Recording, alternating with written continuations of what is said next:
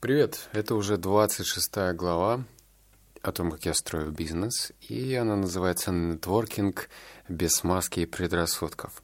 Я постараюсь раскрыть 16 главу, потому что она у меня называлась про то, как правильно шпионить, как вытаскивать информацию из потенциальных конкурентов, то здесь выпуск будет немножечко уже. Здесь э, грязные приемы мной не будут использованы, Моя задача была больше найти специалистов в какой-то определенной области и договориться так, чтобы они не просто с удовольствием дали мне консультацию, но еще и чтобы бесплатно. Не знаю, почему я сделал акцент на бесплатно, потому что, наверное, я воспитывался так в Новосибирске. И где есть возможность не платить, во мне живет этот дурацкий червячок, который говорит, ну, сейчас мы сэкономим, потому что все эти ребята дают консультации задорого. Прям задорого.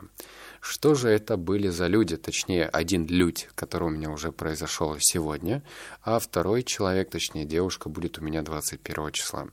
Значит, э, встретился я сегодня в Питере с парнем, который эм, является таким, а может быть не является, создал такой своеобразный образ человека, который разбирается очень хорошо в венчурных инвестициях. И как я его нашел?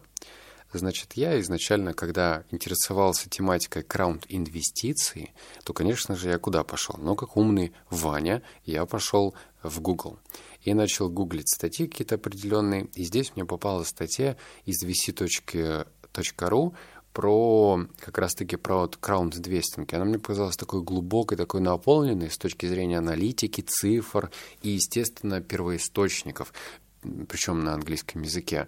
Для меня первоисточники, если они есть в статье, это уже такой жирнющий плюс, потому что мы понимаем, ну, точнее, я понимаю, что, скорее всего, не все что написано в статье, взято из воздуха, из потолка. То есть здесь автор на что-то опирался. Вообще все научные труды, они по-хорошему пишутся только со сносками, то есть с примечанием, чтобы автор на что-то опирался. Вот здесь та же самая была история. Мне все понравилось, что я делаю? Нахожу этого человека, потому что он написан как автор. Вообще на vc.ru там же э, можно очень легко найти авторов. Кто-то оставляет э, ссылки на соцсети, а кто-то не оставляет ничего. Ну, в общем, я нашел его в Фейсбуке, и Потом мы с ним списались, договорился на встречу. Второй девушкой, которая а, будет совсем скоро, а у меня изначально должна была с ней быть встреча раньше, это seoboomstarter.ru. Блин, я так говорю, это из двухтысячных. Сайт 3w, э, там название сайта .ru. Вот. Э, эта девушка сейчас занимается краунд фандингом, это немного другая штука, и она занимается этим давно, но вот я подумал то, что хоть и тематика схожая, однако я смогу у нее что-то интересное именно про аккаунт инвестиций рассказать. Ладно, давай теперь переходим к первому пункту. Пум-пум-пум. Кто-то нужен, но вот кто? Кого нетворкаем? Это важный пункт, потому что э, здесь именно нужны были специалисты, специалисты в узких нишах. Краунд инвестиции, давай я буду рас, рассматривать все на своем личном примере. Краунд инвестиции у нас не в ходу в России. В Америке – да. Там все это уже давно зарегулировано, там уже есть правовая форма и все проще. В Америке вообще в плане защищенности акционеров все проще. Они, то есть, с меньшей вероятностью боятся попасть на какие-то финансовые мошеннические схемы, тем более пирамиды, потому что там государство с большей вероятностью будет на их стороне. А у нас, ну, очевидно, судебная система работает иначе. Это не тема этого выпуска, я не хочу, э, ну, чтобы она во что-то негативное превратилась. Так вот, что я нахожу? Вот этого Ивана, которого я нашел по краунд инвестициям, он э, с одной стороны, меня привлек вот тем, что он написал такую очень глубокую статью, но с другой стороны, меня удивило и насторож... насторожило то, что у него в статье еще написаны другие темы. Это не то, что плохо, но я сразу почувствовал, что есть такой элемент расфокуса. И когда мы с ним встретились в жизни, вот я пришел со встречи, я понял то, что у него вот этот вот подход к статьям, он и писал и про продуктивность в командах, и про э, фин, э, финансовые стартапы в Бразилии, и еще что-то. Ну, в общем, про разное. И в жизни он такой же. То есть он расфокусирован, как мне показалось. Хотя он старше меня, ему, наверное, лет 35. В общем, такой прям уже мужичок. Вот, и я это почувствовал. Ну и э, девушка по, по Умстартеру здесь э, все проще, потому что у нас по краундфандингу всего две компании есть. Planet.ru и Boomstarter. Все, это самые две крупные площадки. А по краунд-инвестициям у нас э, есть крупные компании, но они являются дочерними компашками. Ну, например, Альфа-поток. Альфа-поток — это от Альфа-банка. Или Сбер, что-то там, Сбер, я не помню, у них вот этих вот разных э, отступления от названия уже дофига. Сбермаркеты, Сберкассы и так далее. Вот там тоже был Сберкредо или как-то так. Они, э, ну, точнее, выходить на этих ребят мне показалось не, не очень предусмотрительно, потому что, ну, здесь, наверное, больше создают эти компании какие-нибудь топ-менеджеры, а не именно предприниматели. А у девушки из бумстартера произвела на меня впечатление, во-первых, то, что она девушка, это удивительно, потому что обычно я на таких должностях, на SEO, ждал видеть мужчин. Пусть это прозвучит весьма сексистски, но все-таки. Так что я выбрал именно этих двух кандидатов, и для меня интроверты это уже больше, чем ничего. Это, это очень много, потому что встречаться с восьмью людьми, когда я там в Москве, в Питере, я точно не хочу. Два человека достаточно. И от первой вот этой встречи я уже получил, ну, то, что хотел. Второе. Как находить точки притягательности? О, это интересно, это уже такая практическая информация. Вот смотри, шаг один, да, ты нашел человека. В соцсетях, как правило, они есть. Кстати, если ты не можешь найти человека в Телеграме, вот мой совет – он с большей вероятностью срабатывает. Значит, находишь страничку на ВК. В ВК сейчас уже мало кто людей сидит, забрасывает эти страницы, но в ВК есть ник. То есть вот это вот vk.com слэш и то, что там написано. В большинстве случаев, там может быть 70-80%, этот ник дублируется и на Инстаграм, и на Фейсбук, и на Телеграм в том числе. То есть, может быть, у этих людей такая кличка была в школе, или я не знаю, или это прозвище какое-то. Ну, в общем, велика вероятность, что по этому же никнейму ты их найдешь в Телеграме. А Телеграм — это э, та соцсеть, да, это соцсеть все-таки уже сейчас, где люди с большей оперативностью тебе ответят в сообщениях.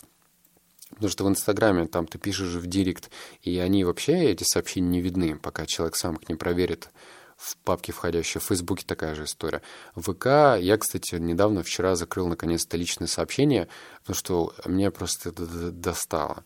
У меня официальная страница с галочкой, я вверху показываюсь у людей. И мне каждый день пишут одно и то же. Боты всякие, спамеры и так далее. Типа, нужна работа, инвестиции, шместиции, потом дай денег, дай денег. Я, короче, просто заебался уже, честно говоря. И я все это дело прикрыл. К чему это? К тому, что я нашел этих людей в соцсетях, а потом посмотрел на то, что эти люди подписаны.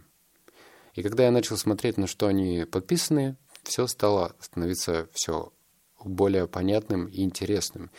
Например, девушка по бум-стартеру, она на сайте, там прям есть такой прайс, где сайт оказывает определенные услуги. Ну, помимо того, что там можно выложить э, карточку о том, что тебе нужны деньги на создание того или иного проекта, там есть доп. услуги. Ну, например, там э, выкладывание на главной странице, рассылки. Там есть доп. услуга, типа, э, значит, репостить SEO Boomstarter или там консультация, что-то еще.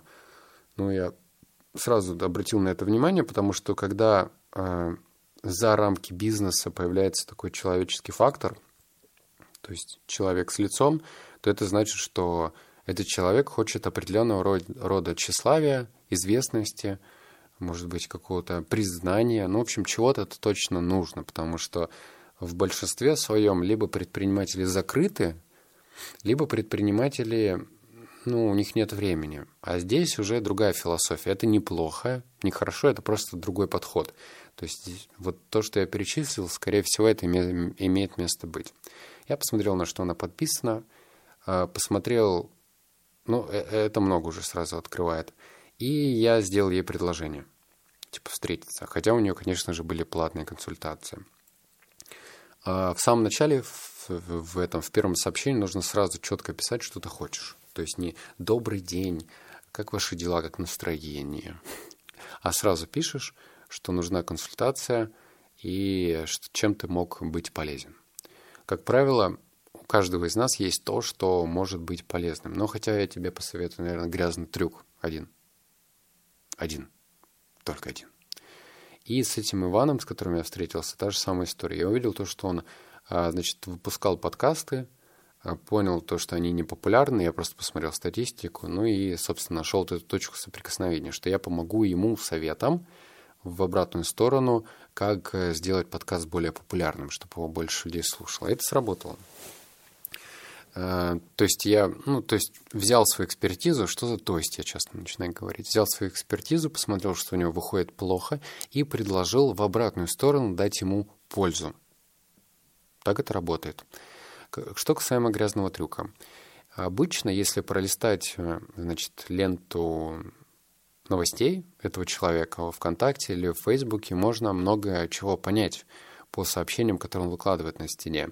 Например, если у него были какие-то проблемы в поиске людей, в проблемы какой-то задачи, то ты можешь прикинуться, ну, до поры до времени, что ты можешь являться человеком, который решит эту проблему. Опять же, большинство проблем можно загуглить и понять, как это все решается. Надеюсь, я говорю не слишком загадками и абстрактно, но а, пытаюсь до тебя донести эту мысль окольными путями, потому что а, в открытую я говорить об этом не могу.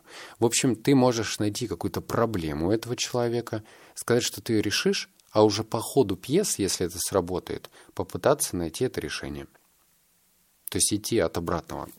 Так, ну и третий подпункт. Блин, как же я неудобно записываю этот подкаст. Действуй аккуратно и не торопись. Пись-пись. Да. Что это значит? Это значит, что здесь, как и в любых отношениях, э, вот эти вот бизнес-нетворкинг, он очень опасен. Э, парни, наверное, меня поймут, особенно кто обжигался на подобной теме, что если ты проявляешь более настойчивое внимание и требовательности на первых порах отношений с девушкой, то это отпугивает, потому что ты кажешься каким-то навязчивым. То есть девушка считывает тебя как нуждающегося. Понимаешь?